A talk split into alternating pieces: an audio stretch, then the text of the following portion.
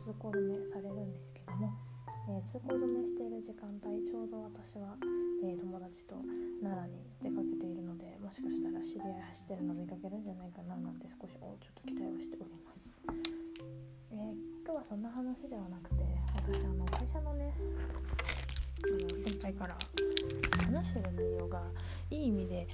大人だよねっていうのを言われたんですよね。で確かに私話す内容子供っぽくとは自分では思ってないんですよ。逆に子供っぽいことって話せないと思うんです私の性格上は。なんでしょう一回闇のどん底に落ちて悟りを一回開いてしまっているので悟り一回開いた人間にもう幼稚なことなんて言えないよなっていう話なんですね。それがあるんですけどまあすごい大人なあのその今日遊びに遊び出かける方もすごい大人なんですけどその方はもう高校生ぐらいの時から悟りを開いてらっしゃっていやまあそらあんだけ大人っぽくなるわなと。年相応の考え方ではないんですよね。年よりちょっと10歳上ぐらいなだから精神年齢がすごい高い方なのかなっていう感じはするんですね。でまあその方に私はこちら側の世界へようこそと言われてしまっているので、まあ、私も悟りを開いた身としてはそちら側の世界の住人なんだろうなと思ってるんですけども。でまあ何の話をしようかということで。でまあ、え話の主なまあ何でしょう。幹じゃないけど、まあ、主な要点としてはしては、え私が話す内容がその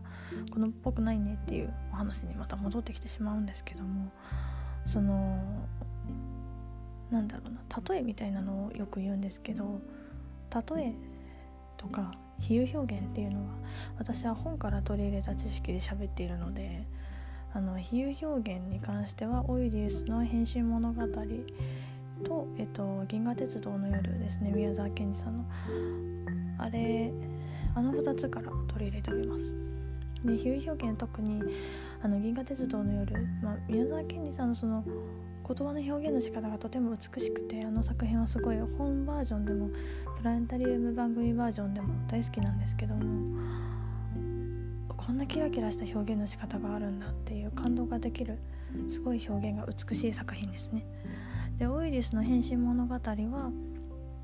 えっ、ー、とそっちの方も、えっと、メインで語られてるのがギリシャ神話なんですけども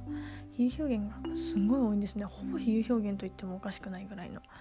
比喩表現の次にまた比喩が来て果たしてこれは普通の文章はあるのかという部分もあったりするんですけど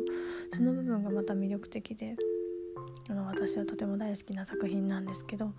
まあ、その2つの作品をね読んでみて比喩表現ってこんな風にするんだとか例えてこんな風にするのねっていうのを学んだことによってあのすごいなんか年よりかは大人びたことをしゃべるように喋れるようになっているんじゃないかなと思っております。で逆に年相応のことって何話してるんだろうって思うと多分その今はやハマってるゲームの話とか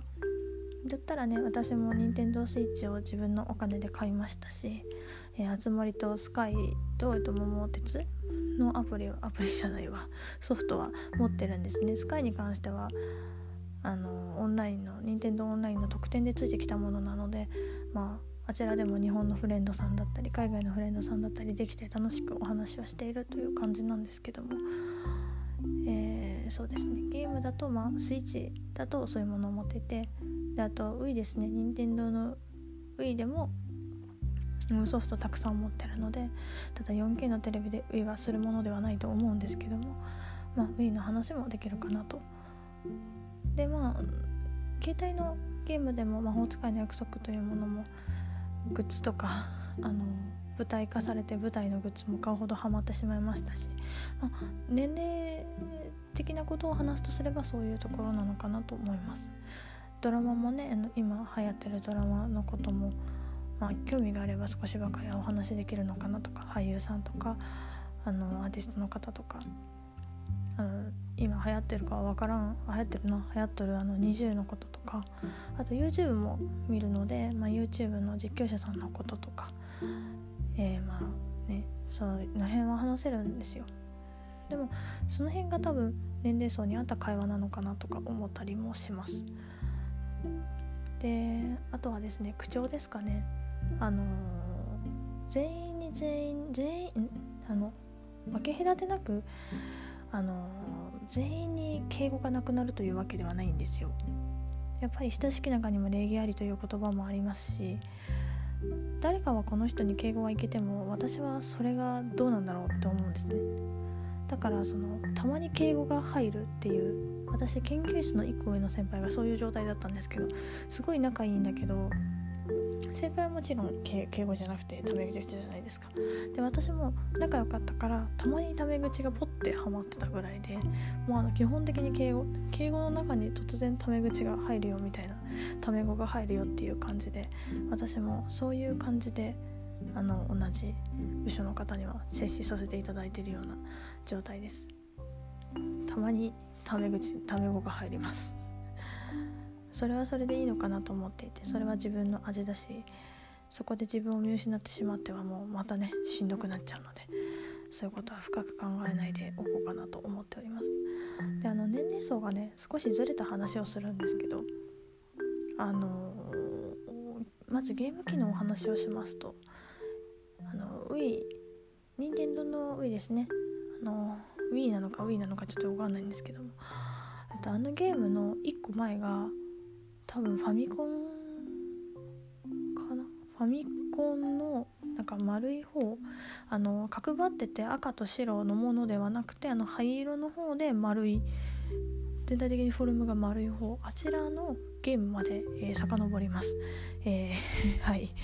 えーと、その次を行くとプレステ1がまだ現役で動くものを、えー、持っております。ソフトもありますね。ただほんと 4K のテレビでプレステ1のゲームはするものではないです。もう任天堂の Wii の時点でねちょっと気持ち悪いんですよ。ちょっとぼやけてるなぐらいなんですけど。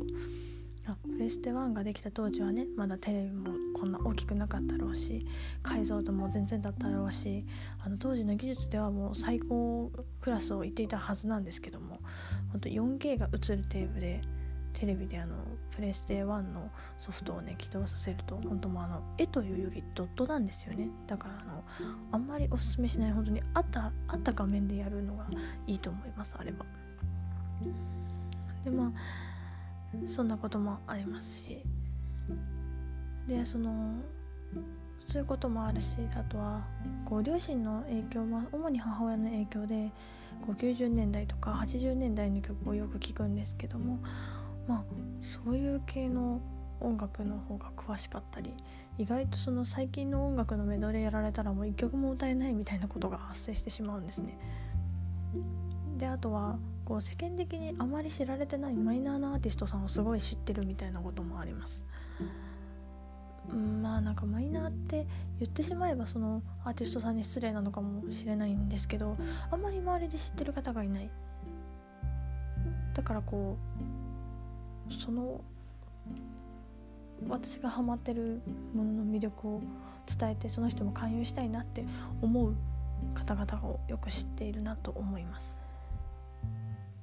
それぐらいかな。それぐらいでしょうね。と変に